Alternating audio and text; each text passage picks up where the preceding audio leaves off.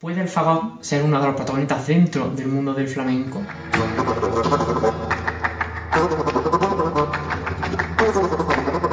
Fusiona el canto dulce y grave del fagot con el desgarro y el alma del flamenco, algo a lo que nadie se había atrevido hasta ahora.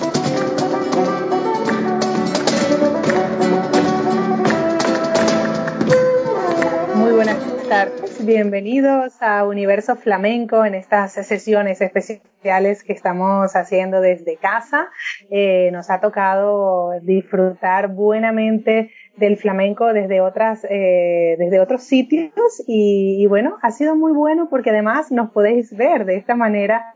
Eh, normalmente estamos en la radio escucháis solo la voz y ahora hemos podido y hemos conseguido estar con vosotros un poquito más cerca y bueno los artistas también mucho más cerca. Hoy un programa súper súper especial eh, que me hace mucha ilusión porque desde el momento en que escuché estos sonidos eh, viajé, viajé en el tiempo, eh, viajé emocionalmente y de verdad que, fue maravilloso para mí encontrar a este artista que tenemos hoy con nosotros, que ya lo podéis ver en pantalla. Estamos hablando de Rubén Jiménez. Rubén Jiménez eh, nació en Sevilla en el año 97, pero puede considerarse cordobés porque, bueno, ha pasado casi toda su vida entre Mesía y Lucena.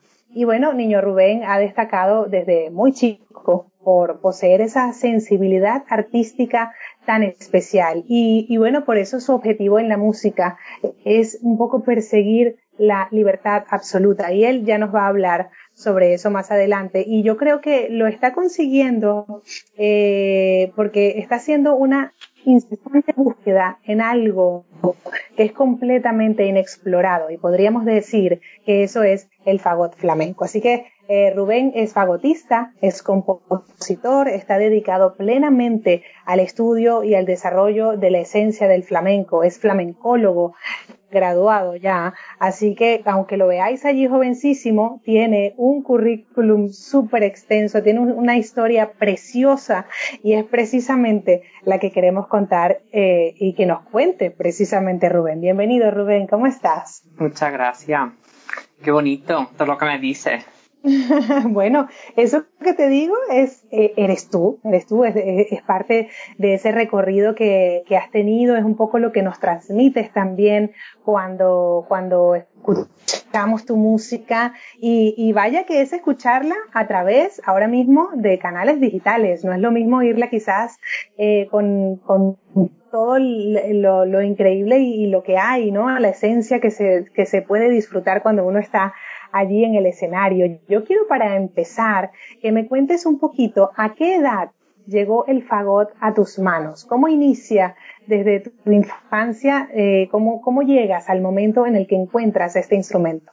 Pues yo este instrumento eh, siempre me ha gustado la música y las primeras cosas que yo he hecho han sido con la flauta dulce, con la flauta del colegio.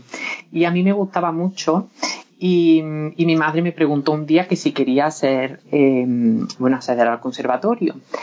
Y un poco fui yo allí, pero tampoco te creas que yo conocía la música. A mí me gustaba, pero no, no conocía los instrumentos que allí ni, ni lo que allí se hacía, en definitiva. Entonces, claro, tú ponte en mi lugar, yo allí sentado, que no conocía ningún instrumento y tenía yo que elegir uno, pues claro, mmm, ¿cuál elige?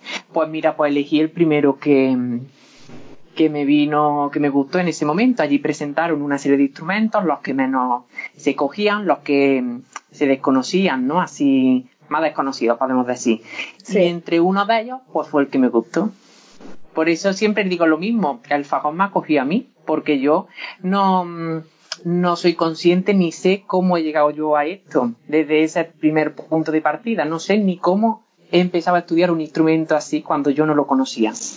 Claro, qué bonito y qué interesante. Hubo como una magia allí o algo que hizo que escogieras ese, ese instrumento y luego el instrumento no te soltó nunca más, porque quizás podías haber decidido mmm, cambiar de instrumento en algún momento, decir esto es muy difícil, yo mejor me quedo con la flauta dulce o me voy a la flauta transversa o, o hago otro instrumento, sin embargo, eh, una vez que lo cogiste como que no te soltó, ¿no? Sí, y además es una especie de amor-odio, porque no te creas que muchas veces, y, y no siempre, porque tenemos nuestros altibajos, lógicamente, claro. y muchas veces mm, pues me ha costado seguir con ese instrumento tan grande, tan pues, aparatoso, podemos decir, pero bueno, pero al fin y al cabo mm, todo creo yo que tiene un porqué, tiene un motivo, y, y yo creo que bueno que eso es la, la magia en definitiva de la vida no que no sabes por qué hacer las cosas muchas veces pero pero las haces.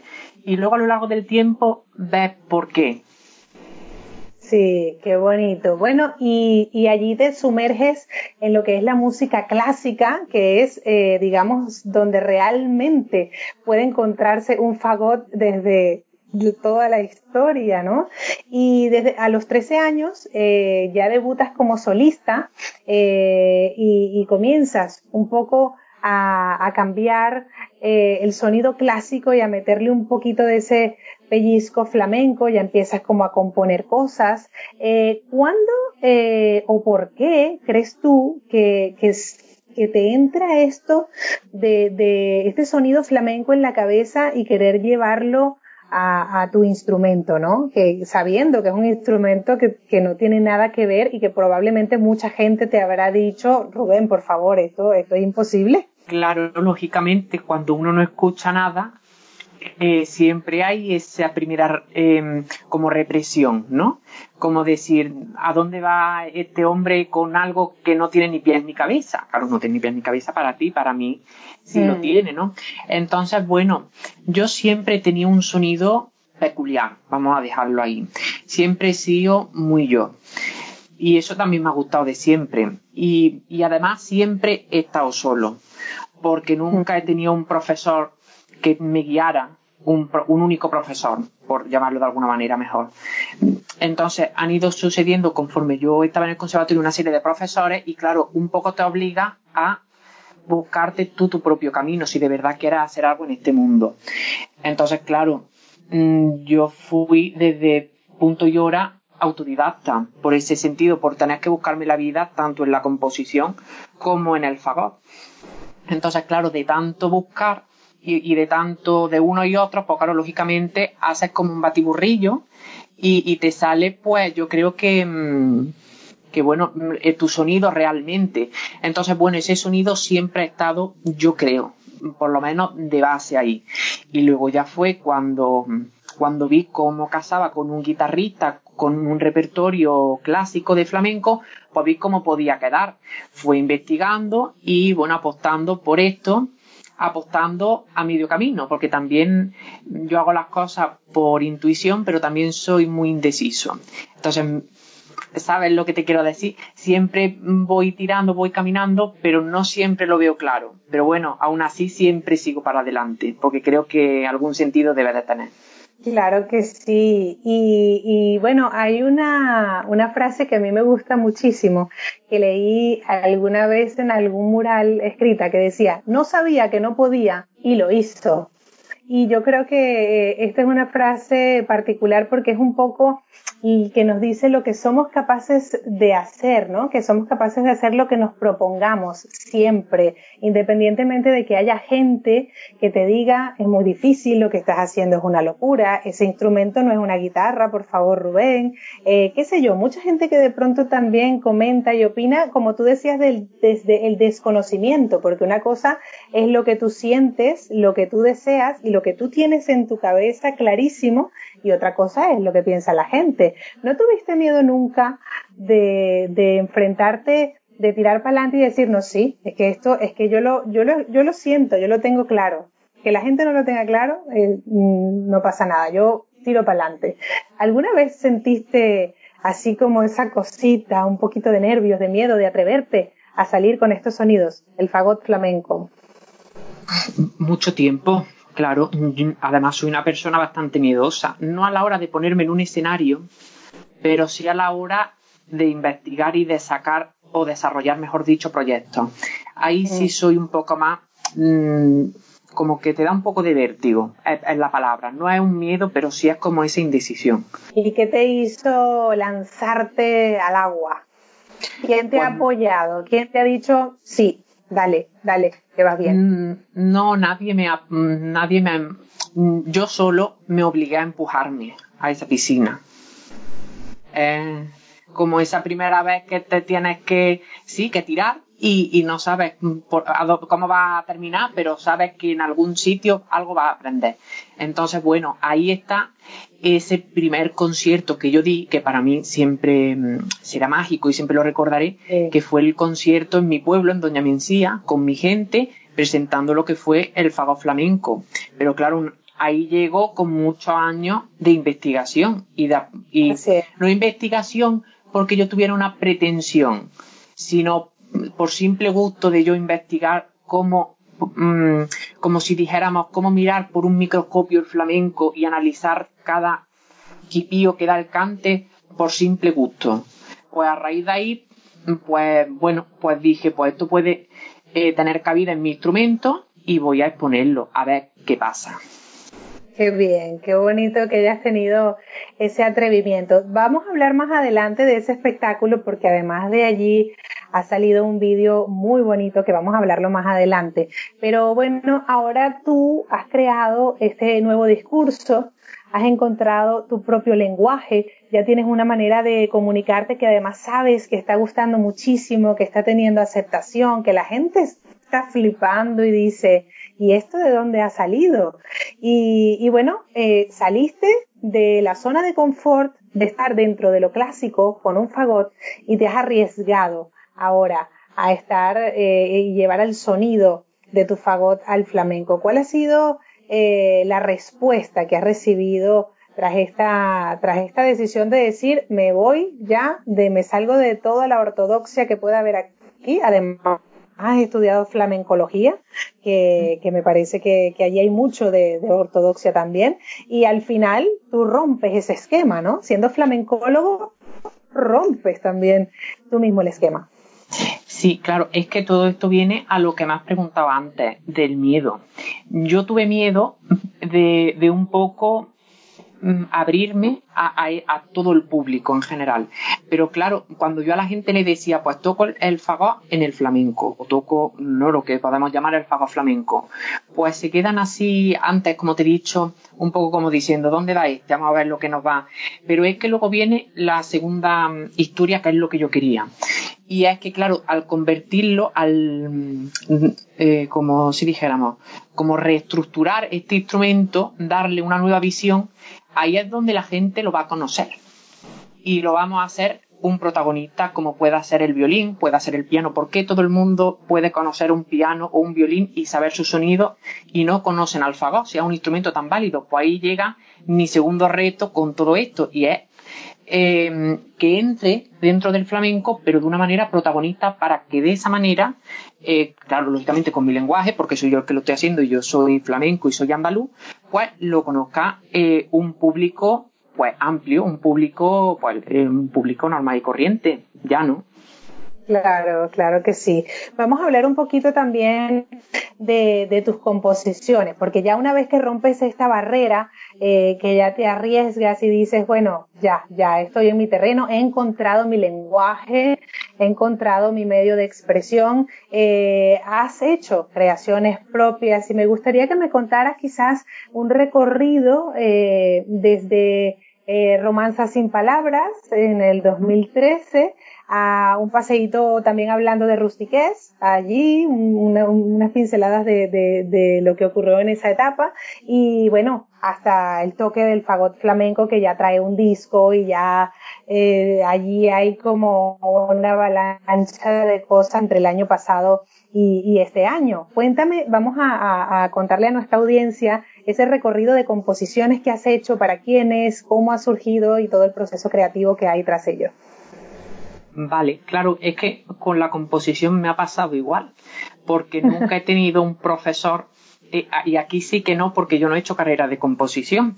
Todo lo que he hecho ha sido autodidacta. Entonces, claro, yo creo que cuando uno es autodidacta, le da como su sello más, más acentuado aún. Entonces, claro, desde esas primeras obras se ve como esa esencia o esa personalidad Sí, entonces, claro, mm, la primera obra, por ejemplo, Romanza sin palabras, que ha hecho mención, pues esa es una composición que yo hice para, mm, bueno, para un familiar mío que falleció y fue como ese primer, mm, bueno, primer, sí, fue la primera obra que yo presenté como públicamente, podemos decir, que yo había que yo había desarrollado, ¿no? Porque sí es verdad que antes yo hice pues que en el fago es muy característico la música de capilla, la música de Semana Santa, que son, suelen ser tres instrumentos, el oboe, el clarinete y el fagot, que van en, pues en una procesión más bien con un tono litúrgico, más bien melancólico.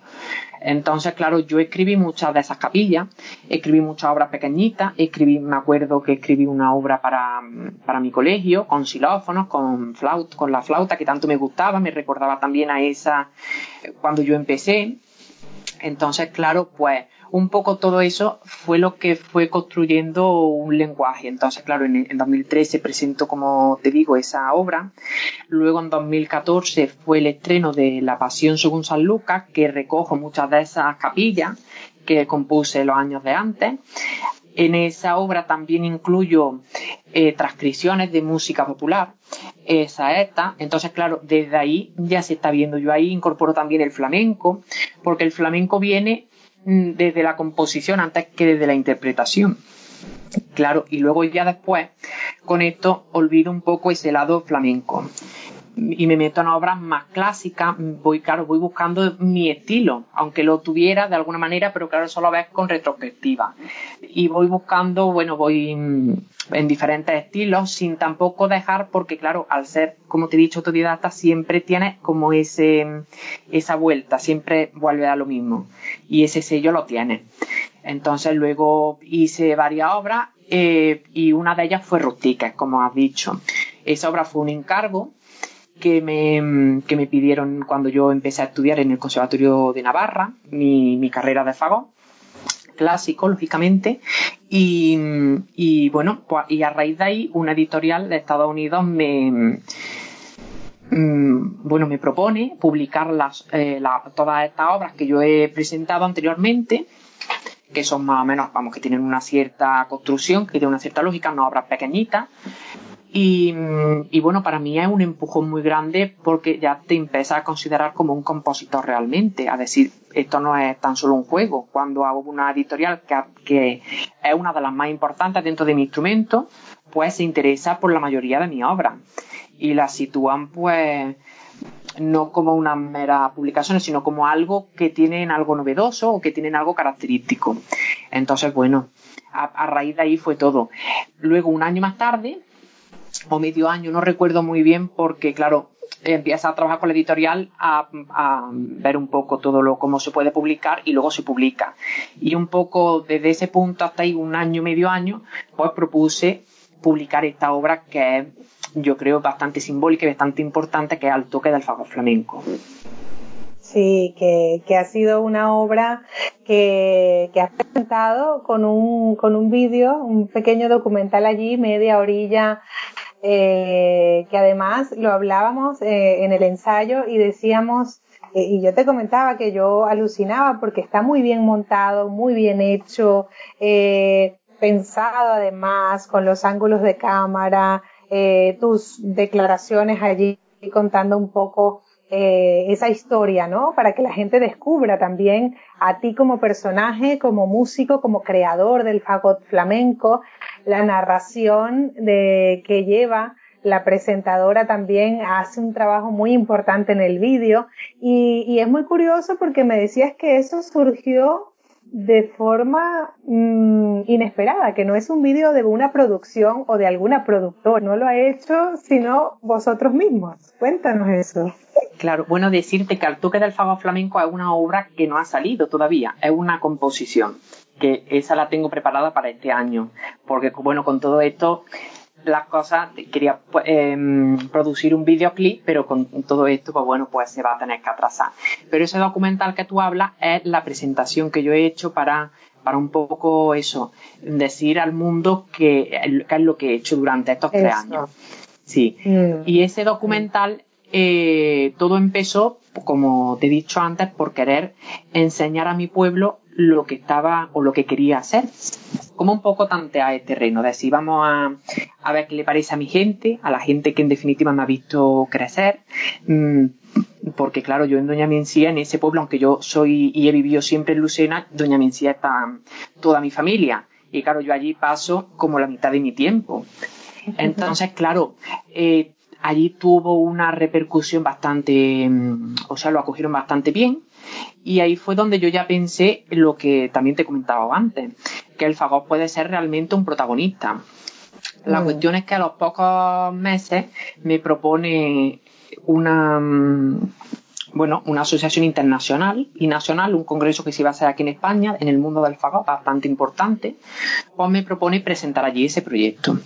Y claro, ya con viendo lo que había pasado antes, pues me lancé también a, ahí.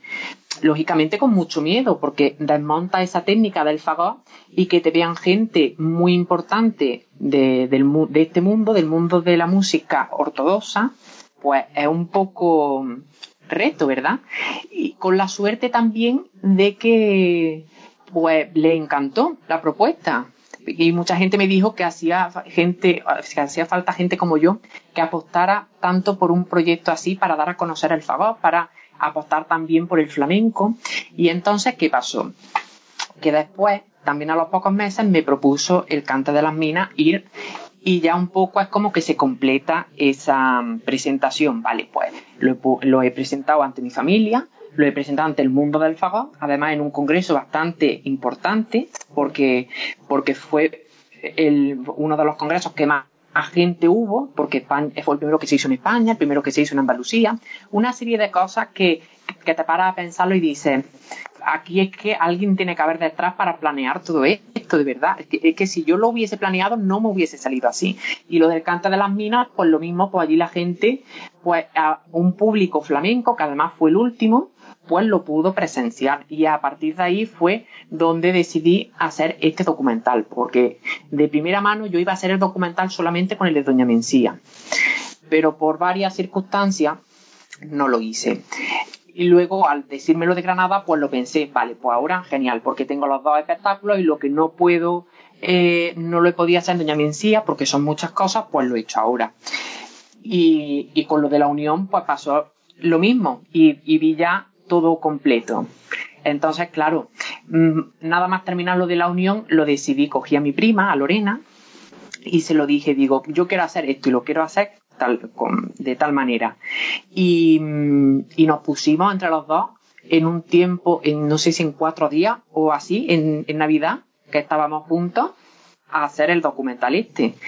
Y mm, también quise implicar a, Lucena y por eso grabamos en su peña pues esa como entrevista eh, para, para un poco sí contextualizar todo. Y eso pues yo tenía muy claro lo que quería decir y me hice un guion Vale, pues quiero decir esto, esto para contar realmente lo que te estoy contando aquí de manera un poco resumida, ¿no? Que, que todo esto fue casualidad y que lo he podido presentar eh, en estos tres sitios y de manera, ya te digo, casual y sin, y sin pretender nada desde un principio, simplemente por el mero hecho de, de realizarme y de buscarme y como ese fin de búsqueda, porque en todo esto también predomina que son eh, como si dijéramos, homenaje a los artistas que a mí me han influido y con los que yo he aprendido. No hay o hay pocas pinceladas de lo que yo he compuesto. Eh, son todo eh, transcripciones, transcripciones en el sentido de adaptaciones de ese cante clásico, mm. ese cante tradicional. Sí, y eso, eso es un punto importante. ¿Quiénes han sido tus referentes? Danos más detalles porque, bueno, lógicamente la inspiración propia eh, al final tiene como una raíz, ¿no? ¿Quiénes han sido esos referentes que, has utilizado eh, no solamente eh, en los homenajes que has podido hacer, sino en, en tu composición como tal, ¿no? En el mundo del flamenco he homenajeado, por supuesto, el primer concierto fue dedicado a Camarón, que además lo hicimos el día que se cumplieron 25 años de su muerte, fue un día también muy buscado. Y porque ese homenaje a Camarón, porque Camarón fue el que a mí me, me introdujo en el flamenco, me hizo descubrir este arte. Luego pasamos a cómo terminamos el documental Enrique Morente. Enrique Morente fue el que me abrió un poco los ojos y me, bueno, como si dijésemos, como tu instrumento, aunque tú lo hagas flamenco y todo esto, pero puede tener cabida dentro del mundo del flamenco, que no es lo mm. mismo que un instrumento suene flamenco va a ser algo como aflamencado dentro del mundo del, del fagot, a que tenga cabida en el mundo del flamenco. Entonces ese fue un poco, y por ahí un poco mm, me viene a mí esa manera de como de buscar también dentro del flamenco pues nuevas posibilidades, nuevas composiciones. Porque para este disco que, me comentaste antes que estoy yo preparando, pues este disco mm, son como esas obras que te he comentado antes, todas estas obras que han marcado esa búsqueda, pero como realmente creo yo querían sonar en su día, que son flamencas. Pues ahora que tengo esa técnica, pues un poco reorganizarla para presentarla eh, de manera flamenca y además hacer al instrumento partícipe y explotar todos sus recursos. Estupendo. Yo quisiera aprovechar que has nombrado a estos artistas y a la música para escuchar, hacer una pausa nosotros de tres segundos y poder escuchar un poco de ese sonido del fagot en esta parte del programa aquí en Universo Flamenco.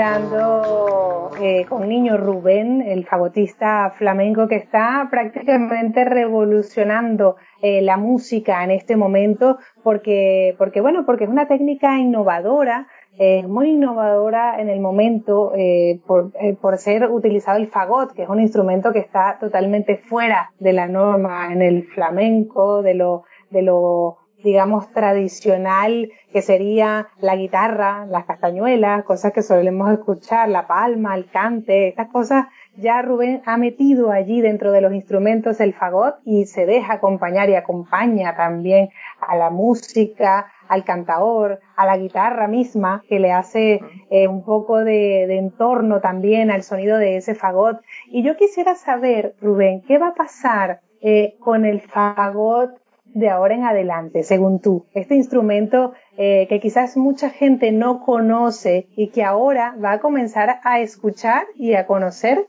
y con sonido flamenco. ¿Qué crees tú que va a pasar ahora con el fagot?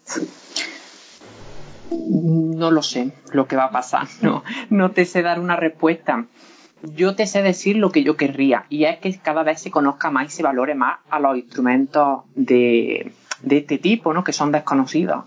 Porque muchas veces la mm, bueno, la, falta de, conocer, pues nos hace encerrarnos también en, en diferentes pues circunstancias que, que, no son tampoco, que uno se las busca, es lo que yo te quiero decir. Porque los flamencos, muchos que me han escuchado a mí, mm, me han dicho que, que, que, está muy bien hecho el sentido que se nota que, la, que conozco la tradición. Claro, entonces, algo como lo mío puede sonar flamenco, pero sabiendo, eh, como bien decía antes, la esencia del flamenco. Si tú conoces un estilo, puedes hacer lo que quieras y puedes hacer que ese estilo evolucione. Porque el flamenco no deja de ser eso. una evolución, una, eh, una manera de hacer artístico un elemento popular. Y en este caso es un elemento de la tradición, pero que eh, quieres conseguir lo mismo, que es que se popularice. Sí. Vamos a hablar un poquito también de la docencia, porque desde muy pequeño has estado eh, metido en este tema, ¿no? Has, hecho talleres. Cuéntanos un poquito sobre, sobre esa faceta, porque siendo muy joven ya eh, cuentas con una formación, con una preparación y ahora con una preparación propia, autodidacta, que también puede llegar a, enseñarse porque seguramente habrá jóvenes que, quieran involucrarse también y decir, oye, yo también quiero hacer esos sonidos, yo también quiero estar con una guitarra, un cantador y una palma. Eh, eh, cuéntanos un poquito esa faceta de la docencia en tu vida hasta este momento. Claro, es que no es lo mismo, como bien decía, eh, tocar el fagot pues, de manera clásica, hacerlo como lo hago yo Correcto. Y, pero claro, a raíz de ahí, eh, yo en mis talleres y, en las clases que yo imparto de manera individual, eh, persigo siempre el mismo objetivo, que es que la gente realmente se busque a sí misma. No, no me sirve de nada que, que me copien a mí por, o que copien a otro. Uno tiene que saber sacar y hacer como una especie de, bueno, de un recopilatorio de, de su vida, de su vivencia, de, lo, de sus creencias también, para un poco hacer suya la música. Porque como tú no hay nadie. Entonces, claro, en el momento que tú me quieras copiar a mí, ya se ha perdido todo. Entonces, claro, si tú amas, por ejemplo, por decirte alguna cosa, el bossa nova o cualquier estilo así de jazz, pues, pues involúcrate y, y hazlo. O me refiero que hay muchísimas cosas para, para también innovar en el sentido de, no en el sentido de innovar por el innovar y por tener que hacer eso, sino por el sentido de realizarte a ti mismo y sentirte mmm, a gusto. Porque ya, como te he dicho antes, yo si hubiese querido buscar esto y hacerlo, no lo hubiese hecho. Porque tiene muchas cosas que no, que mmm, yo qué sé, no, yo por ejemplo mi, mi, cabeza no lo podía haber hecho. Porque son cosas que, que son el tiempo el que las configura y el que las deja um, amasar, las deja, no sé. Son las oportunidades que tienes que saber ver y que, y que te van construyendo y te van haciendo un proyecto y saber ver esas señales para mm, y tener esa cabeza fría también para decir no pues yo quiero pararme ahora y no hacer nada ni que la gente vea nada ni que me contrate para hacer otra presentación y otra presentación y así hasta tres años que la gente no vea nada nada nada. Entonces claro sabes mm, no sé si me estoy explicando pero es sí, sí, sí, sí, perfectamente. y saber apreciar un poco los mensajes que te puede dar la vida. Pues si esto no está eh, para presentarlo todavía, si necesitas mmm, configurarte, pues eso es lo que yo pretendo al fin y al cabo con mis talleres y, y con toda la gente que, que, investigue, que sea autodidacta, que se busque a sí misma, que busque lo que le gusta en su vivencia, en sí. sus raíces. Y ahí es donde encontrará la mayor innovación que hay, porque como él no hay nadie en este mundo. Eso se extrapola pues, al, al, flamenco, a la música, a, a, todo, a todo, a todas las artes.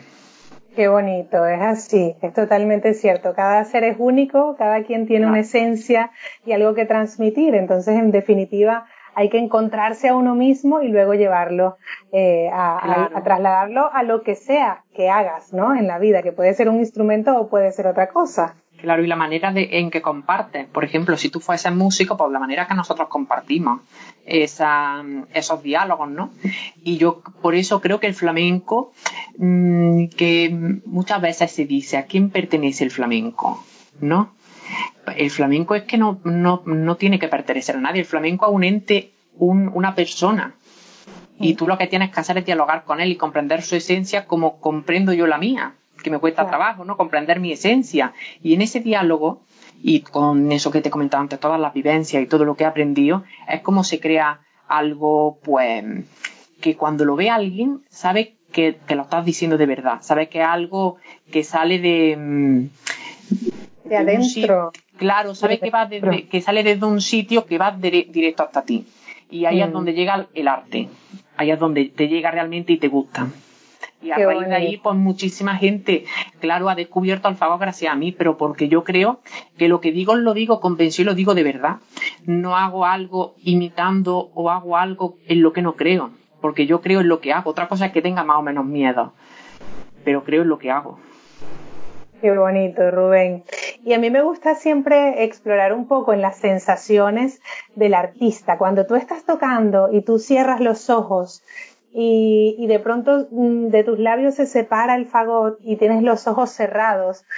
¿Qué sientes en ese momento? Cuando estás en ese momento de música, momento de, de, de sentir y de escuchar. ¿Qué, ¿Qué, pasa por tu mente en esos momentos de, en los que estás tocando el fagot?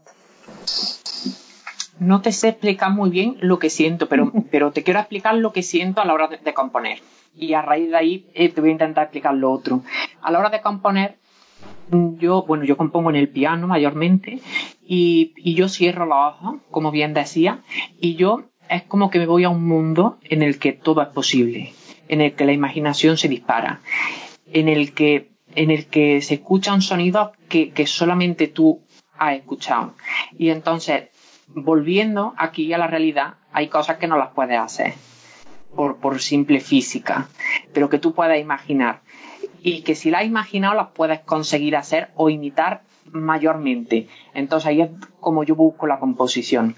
Entonces a la hora de tocar y de llevar eso a un escenario, yo cierro los ojos y es como que me quiero ir a ese mundo. Pero sin, pero sabiendo y teniendo los pies en la tierra, porque todo no es posible. Es un poco esa, esa sensación extraña. Y, y escucho ese silencio del, del público, ese, ese respirar del público en los, en los espacios en que yo no tengo el fagot. Y cuando lo toco, lógicamente, al ser un instrumento tan grande y al vibrar, pues noto esa vibración, que es como si, si naciera de dentro de mí. Es un poco esa sensación, no sé, es una, es una sensación extraña de explicar porque la tienes que haber presenciado para eso, pero es, como te he dicho antes, es, una, es la manera en la que yo, mm, es como si volase hacia el público, hacia dentro de, hacia el corazón del público. Sí, por eso me gusta hacer estas preguntas, porque que son cosas inexplicables y, y, bueno, es un esfuerzo muy grande llevarlo, como dices, a la realidad, porque es algo que se siente y quizás es muy difícil exteriorizar y lo has hecho magníficamente, vamos, has explicado un poco lo que, eh, cómo, cómo es ese sentimiento, ¿no? En ese momento. Ya nos quedan poquitos eh, eh, eh minutos y, y, me gustaría un poco, eh, Rubén, que que dieses un mensaje a todos, eh, a todos los jóvenes, quizás a los más pequeñitos también, que de pronto andan como tú con una flauta dulce, un poco desafinada y que no saben todavía eh, como que como, como nos contabas tú al principio, no sabías que te gustaba la música, no sabías que ibas a hacer algo con la música, pero al final eh, eh tienes una flauta en, en, en, la, en las manos o, o, estás con un tecladito allí de niño en tu casa o eres ya un adolescente que está en la música buscando incursionar, hacer cosas importantes, pero bueno, tienen un poco de ese miedo que quizás a veces nos arropa. Entonces quisiera que dieran un mensaje allá para cerrar esta entrevista eh, y, bueno, que la gente pueda quizás eh, sentirse identificada, quizás le pase a una persona eso que nos cuentes. Yo diría en primer lugar, son muchas cosas las que diría, pero bueno, voy a resumirla. En primer lugar, que vivan, que vivan la experiencia. Yo creo, yo empecé a los nueve años, tampoco es una edad, joven, pero no, no son personas como empiezan a los tres años, a los cuatro. Entonces yo la infancia no la he perdido, yo he jugado, yo he vivido. Y yo creo que ahí es donde está la magia para poder decir. Y una vez que has vivido, pues lógicamente estudiar estudiar, pasar muchas horas con el instrumento, pasar muchas horas disfrutando del instrumento. Yo de niño me compraba libros con el, con un CD, con un, como con un karaoke y pasaba como si fuera un juego para mí, la hora y la hora tocando, pero tocando no estudiando, sino tocando por diversión. Y luego me ha permitido, eh, al cabo del tiempo, tocar muy poco. Yo actualmente no sé si toco media hora o una hora al día. Pero claro, pero esa base la tiene. Y claro, yo toco una hora al día, media hora, pero yo estoy todo el día estudiando, pero claro, estudio y lo sé todo de memoria. Me aprendo las partituras de memoria, me aprendo las canciones de memoria, leo mucho, investigo mucho, pienso mucho, por desgracia también, me rayo mucho la cabeza, y es eso lo que te lleva también a hacer, eh, eh, sí, a tener esa complejidad a la hora de que no todo es interpretar y estar mm, con un instrumento. Hay también que como ver esa página en blanco muchas veces, que saber relajarse y, vivir sobre todo, porque si no vives, ¿qué sentido tiene el arte? El arte no es nada más que una, como una, un reflejo de, de una, como querer, yo creo, vamos, yo por ejemplo, mis composiciones lo que hacen es inmaterializar un poco ese instante que no se puede describir con palabras, que es un, esa mirada, por ejemplo, o ese, mmm, esa sensación, eso que te he comentado antes que no, que me ha costado mm, explicarte, pues esas sensaciones que son inefables, que son, que no se pueden explicar con palabras, pues eso es lo que tiene que perseguir el arte. Con, es algo artificial al final, pero es algo tan bello y, tiene que nacer de ahí, creo yo. Qué bonito, Rubén. Quiero agradecerte muchísimo este ratito, eh, que aunque estemos en casa, hayamos podido estar juntos. Yo en Málaga, tú allí en tu, en tu, en tu campo, además, en el campo donde te inspiras, donde compones, donde vives. Y, y bueno, lamentablemente no se ve, eh, pero Rubén tiene en su cabeza, en el techo, unos discos. Yo no sé si quieres mover un poquito la, la cámara para que los que nos vean en el canal, porque fuera de la, en la radio no lo vais a poder ver, pero los que estáis en el canal podéis ver, miren allí, los discos de vinilo y las partituras pegadas en el techo.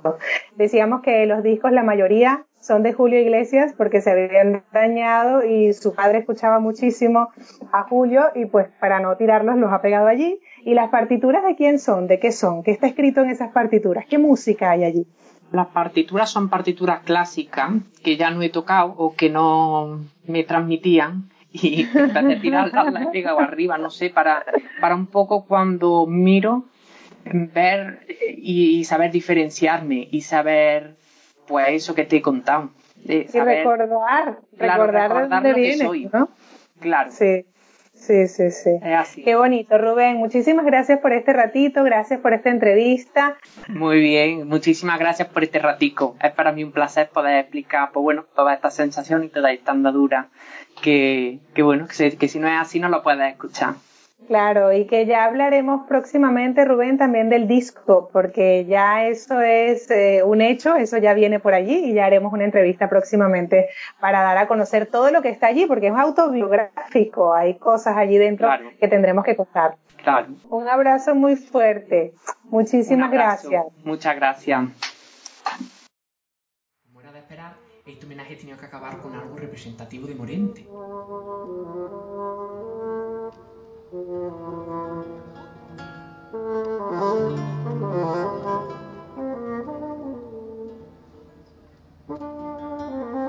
uno de los pocos que incorporó algunas de sus creaciones autoinstrumentos de doble lengüeta. Y aunque el fagón no haya sido nunca utilizado en este género hasta ahora, me alegra que artistas como él hayan utilizado a instrumentos de la familia, ya que son los menos frecuentes en las músicas populares. Por eso quería terminar con detalles de su bulería en, casa de Celestino.